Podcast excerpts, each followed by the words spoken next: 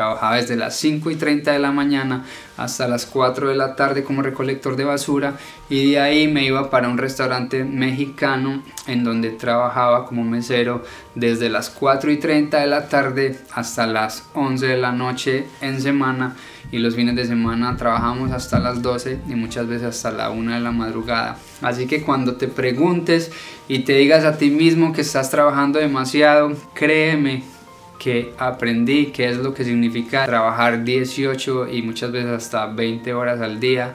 Literalmente supe lo que se sentía estar cansado.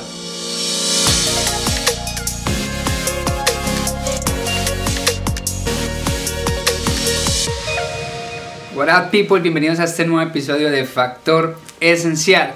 Hace un par de días les pregunté a través de mi página de Facebook de qué temas les gustaría que hablara y el tema que sin duda alguna ustedes escogieron fue el de cómo fundé mi primera empresa. Y así que es el tema del que quiero hablarles hoy pero quiero también contarles un par de historias. Antes de empezar, quiero que entiendan que cuando hablo de éxito, y quiero que lo tengan súper claro, no me estoy refiriendo exclusivamente a lo económico o lo material. Créanme que el dinero, la fama, los lujos y todo lo demás viene por añadidura. Todo esto es simplemente el resultado o más bien el reflejo de lo que vas construyendo y van muy ligados sobre todo a tus valores y a tus principios. Así que lo que quiero compartirles hoy parte de mi propia experiencia y sin duda alguna nace desde el fondo de mi corazón.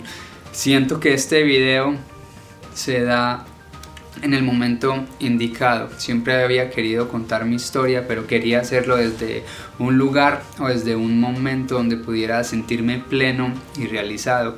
Y aunque soy demasiado consciente de que este viaje apenas está comenzando para mí, podría decir que en este momento me siento pleno y sobre todo muy orgulloso de lo que he ido logrando y quiero compartirlo desde mi alma, más no desde el ego. Quiero compartirlo como inspiración para que entiendas que tú y yo no somos tan diferentes, que quizás lo único que nos ha hecho diferentes es que he tomado la decisión de luchar por mis sueños, que he tenido el coraje de intentarlo y de aprender en el camino. Bueno, ¿cómo comienza? Muchos de ustedes saben que hice parte de una agrupación musical que fue reconocida en Latinoamérica llamada ID Music. Tuvimos un par de canciones que lograron posicionarse muy bien en la radio y la televisión y alcanzamos millones de visitas en YouTube. Eh, viajamos por muchos países y recurrimos cientos de ciudades. De ahí viene mi seudónimo Juan ID. Ya van a ver por qué les estoy hablando de esta historia primero. Hace aproximadamente cuatro años decidimos acabar con la agrupación y seguir cada uno por su lado y hacer su propio camino. A los pocos meses de haber dejado la agrupación llegué a los Estados Unidos, diría yo que al igual que muchos inmigrantes empezar fue muy difícil, pasé por empleos que quizás en Colombia no hubiera hecho y ahora que lo pienso no entiendo por qué como latinos muchas veces denigramos algunos trabajos como si todos los trabajos no fueran igual de importantes. Pasé de una recicladora donde separábamos partes de computadores y elementos electrónicos a estar colgado en un camión como recolector de basura. Trabajaba desde las 5 y 30 de la mañana hasta las 4 de la tarde como recolector de basura y de ahí me iba para un restaurante mexicano en donde trabajaba como mesero desde las 4 y 30 de la tarde hasta las 11 de la noche en semana y los fines de semana trabajamos hasta las 12 y muchas veces hasta la 1 de la madrugada. Así que cuando te preguntes y te digas a ti mismo que estás trabajando demasiado, que estás cansado y que no tienes tiempo, créeme que aprendí qué es lo que significa literalmente trabajar 18 y muchas veces hasta 20 horas al día. Aprendí lo que significa no tener tiempo para ti, para tu familia. Literalmente supe lo que se sentía estar cansado. ¿Por qué te estoy contando todo esto? Porque para llegar a donde quieres llegar y más si tus aspiraciones son altas, tienes que trabajar muy duro, tienes que hacer sacrificios y muchas veces tienes que tocar el fondo para darte cuenta que hacia abajo no existe nada más, que es ahí donde literalmente el único camino es subir, donde literalmente la única ruta es mirar hacia arriba. A pesar de que estaba haciendo algo que no amaba, eh, no me quejaba ni denigraba mi trabajo, por el contrario, aprovechaba muchísimo el tiempo como recolector de basura. En el caso de, de estar colgado en un camión de basura, podía utilizar mis audífonos, así que en el poco tiempo que trabajé allí pude haber escuchado yo creo que cientos de podcasts, cientos de audiolibros que pasaban desde las mejores biografías hasta los mejores relatos médicos e históricos. Podría decir que colgado de ese camión de basura surgieron algunas de las mejores canciones eh, que más pues que mejor he compuesto y siempre me veía súper contento. Yo creo que las personas que me veían desde sus carros o desde sus casas me creían loco porque andaba sonriendo y disfrutando. Y a pesar de que estar colgado de un camión a 15 millas por hora, a menos 3, muchas veces menos 7 grados centígrados en pleno invierno en los Estados Unidos. Y créanme que aún así le daba gracias a Dios por un nuevo día, por el trabajo que tenía. Aunque siendo honesto, que hubo un día que sí odié mi trabajo. Eh, fue cuando tiré, cogí un par de bolsas, las tiré al camión de basura y al bajar la palanca para que se las tragara, las bolsas explotaron y todo el líquido fue a a mi cara, al pelo. Literalmente no sabía si reír, si llorar. Recuerdo que ese mismo día estaba lloviendo muchísimo, me estaba casi que congelando. Llamé a mi esposa para que me tuviera la tina llena de agua caliente para poder meterme de una y no caer casi que en hipotermia. Claro que esa dicha no duró, esa dicha de latina no duró sino 15 minutos porque tenía que salir corriendo para, para el restaurante. ¿Qué les cuento del restaurante? En el restaurante aprendí también muchísimo, ese es otro de los trabajos de los que estoy y estaré eternamente agradecido. Cuando llegué a los Estados Unidos creo que mi, mi nivel de inglés estaba entre goodbye, thank you y hello entonces ser mesero me ayudó muchísimo porque me vi casi que en la obligación primero de aprenderme el menú del restaurante, lo que me facilitó aprender nuevas palabras. Y segundo, eh, me equivoqué muchísimo en las órdenes. Eh, me equivocaba muchísimo en las órdenes, entonces me, me, me, di cuenta de que en realidad no me había aprendido el menú por completo, así que tuve que volvérmelo a aprender. Entre platos mal entregados y pagar por cuentas por llevar la comida que no era, fui aprendiendo día a día hasta volverme casi que un experto en la atención. Y a los tres meses mi, mi nivel de inglés ya había mejorado muchísimo, ya que por las mañanas escuchaba podcast en inglés en el camión de basura y casi que estudiaba podcast y llegaba casi que a poner en práctica todo lo que estudiaba en las clases de inglés por la tarde como mesero. Entonces ahí aprendí muchísimo. Eh, ¿Qué les cuento? Muchas veces le pedí a Dios que me ayudara, que yo quería era hacer música y compartir nuevamente con ustedes, con mi público, que quería volver a, expresarme, volvía, quería volver a escribir canciones, poesías, empezar a trabajar por lo mío y no por lo de alguien más. Y aunque Dios y el universo me ponían las señales, a veces nosotros mismos no las vemos o más bien no las queremos ver, porque vamos por la vida viendo pero no observando, caminando pero no vamos analizando el camino.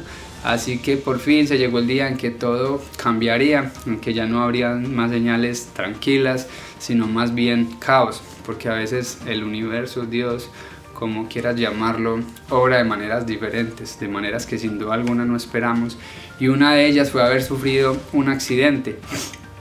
Esta es la primera vez que hablo de ello, estando trabajando como recolector de basura, iba colgado en el camión eh, cuando el conductor en medio de una colina lo que hizo fue acelerar y él en vez de parar y subir de manera tranquila, lo que hizo fue acelerar súper rápido y al parecer no se dio cuenta que en la vía habían varios huecos súper grandes.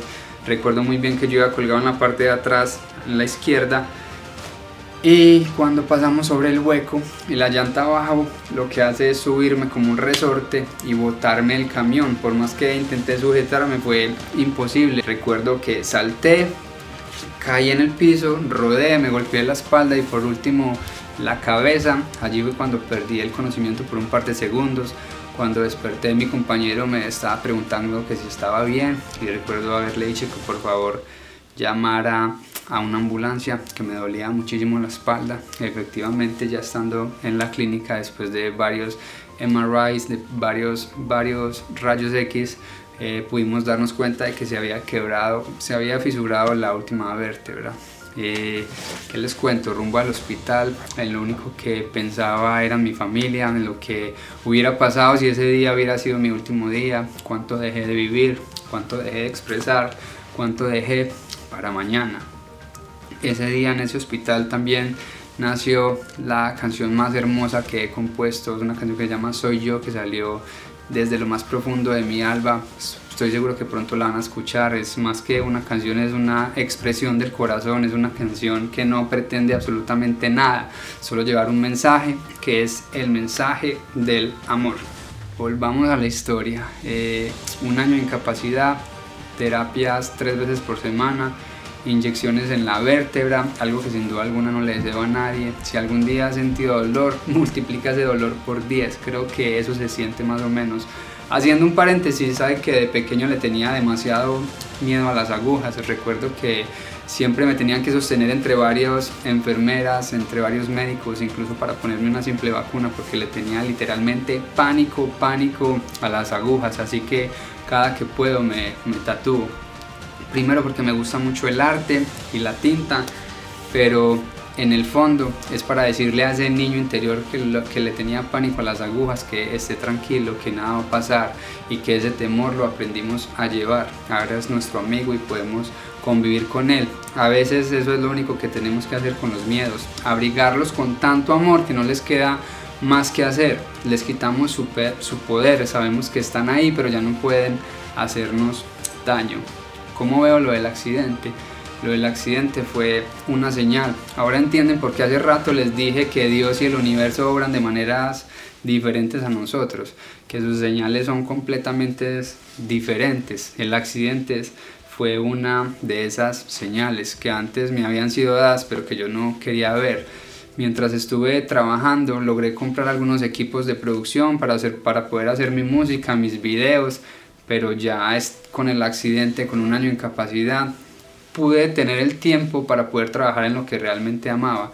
Tenía conocimientos en temas de marketing y de administración porque era algo que había estudiado en Colombia. Así que lo que hice fue regresar al restaurante donde había trabajado como mesero y les ofrecí mis servicios. Hablé con el dueño y le dije que si me permitía hacer videos para el restaurante y trabajar sus redes sociales para que tuviera una mejor exposición en el mercado. Él me dio la oportunidad y recuerdo muy bien que la reunión fue un martes eh, pero me dijo que volviera el viernes por ahí a las 8 de la noche, ya que los viernes va mucha gente, así que los videos y las fotos iban a ver mucho mejor porque el restaurante iba a estar más visitado. Así que fui, me preparé para, regresar el viernes, como no tenía cámara, hablé con una prima que tenía una Canon medio profesional le dije que si me la prestaba para pues, verme mucho más presentable y más profesional. Así que ya preparado, me fui el viernes a trabajar súper contento y me encontré con que había otra persona haciendo mi trabajo, eh, ya tomando fotos y videos, así que unos se habrían sentido desilusionados. Yo por el contrario lo que hice fue acercarme y platiqué con el hombre, me dijo soy Luis Delgado, me acuerdo que mexicano, México, de Hidalgo, México, para ser más precisos. Resulta que la esposa del dueño del restaurante lo había contratado a él y el esposo del restaurante, o sea, el esposo, el dueño del restaurante, me había contratado a mí. Los dos al mismo día, a la misma hora, eso no podría haber sido casualidad. Eh, la falta de comunicación de este matrimonio habían permitido que un par de locos soñadores se juntaran a hacer magia. Desde ese día, Luis Delgado ha sido mi socio y construimos lo que ahora se llama Altura Social. Es una agencia de publicidad que ha logrado que sus clientes alcancen ventas por más de 2.5 millones de dólares. Hoy podemos decir que hemos logrado también construir el portal de noticias con más engagement en el estado de Georgia, Estados Unidos, con más de 16 millones de personas conectadas mes a mes, llamada iRaza.com. Y ahorita estamos construyendo, se podría decir, una universidad virtual para ayudar a los latinos a alcanzar su máximo potencial y a que puedan explotar los diferentes mercados y oportunidades que existen en Internet para que prácticamente puedan trabajar desde sus casas. Eh, la universidad se llama Secretos Millonarios, así que vienen varios proyectos que se están desarrollando y que pronto van a conocer. La primera empresa que fundé, que es de lo que estamos hablando hoy, se llama Altura Social. Nació en el año 2018, a pesar de que no me gustaba tener socios por todo lo que había aprendido no solamente con la banda ID Music, sino también en otros negocios que tuve en Colombia, pude no solamente dar la oportunidad a Luis, sino que me di la oportunidad a mí mismo de confiar en alguien más. Y aquí debo decir que el dicho, valga la redundancia, si quieres llegar lejos, si quieres llegar rápido, ve solo, pero si quieres llegar lejos, tienes que ir acompañado. Es realmente lo más sensato y cierto que se puedan imaginar si quieren que les dé un consejo, aprendan a relacionarse bien, rodeense de personas positivas, de personas que los inspiren, que los reten, que no siempre les den un sí como respuesta. Creo que estamos acostumbrados a que nuestros amigos, padres, familia nos digan que sí. Tienen que aprender a no tomarse las cosas de manera personal. A veces un no como respuesta hace falta no sé por qué para nosotros el mejor jefe es el que nos deja salir temprano o el que no acepta o el que acepta fácilmente las excusas. El mejor amigo es el que siempre nos dice que sí a todo y lo acompañamos o nos acompañan todas las estupideces, pero cuando alguien nos dice que no, entonces esa persona es la mala. Cuando tu líder no acepta tus excusas, y lo que quiere en el fondo es medirte para saber hasta dónde puedes llegar, entonces ese jefe es el malo porque no te dio el día libre o porque no te dio, eh, no te dijo que te fueras para tu casa cuando te dolía un poco la cabeza. Creo que después de todo esto, creo que lo que nos hemos vuelto es más sensibles y menos sensatos. Quiero invitarlos a que luchen y a que sean conscientes de que para que para poder llegar lejos tienen que trabajar muy duro, que les digo algo, mi familia es testigo de que para llegar a donde estamos hoy en día hemos tenido que ser muy disciplinados. Aún sigo despertándome a las 5 de la mañana a estudiar, a meditar, a seguir planeando, a seguir creciendo, a seguir creando.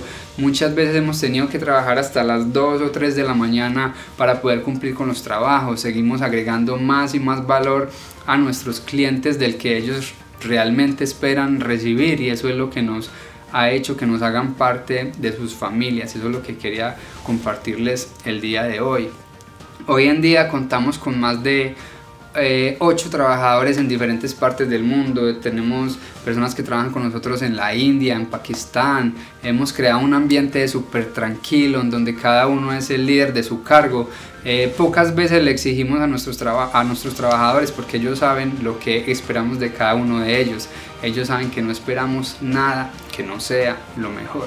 Así que este es un pedazo de mi historia, quería compartirla con ustedes como les dije desde el principio, no desde el ego, sino desde el corazón, para decirte que tú y que yo no somos tan diferentes. Eh, esperamos seguir creciendo y poder seguir entregando todo nuestro talento, todas nuestras fuerzas, todas nuestras habilidades y destrezas para nuestros clientes y para ustedes, seguir llenando de inspiración y seguir sirviendo de ejemplo y de voz para aquellos que lo necesitan, consciente de que este es solo el comienzo y de que vienen grandes cosas. Un abrazo súper especial. Gracias por tomarse el tiempo de estar aquí conectados. Gracias por ver el programa, por escuchar el podcast. Esperen mucho de este servidor. Y nada, mucho amor, mucha paz, muchas bendiciones, mucha luz. Peace. Un abrazo muy, muy fuerte.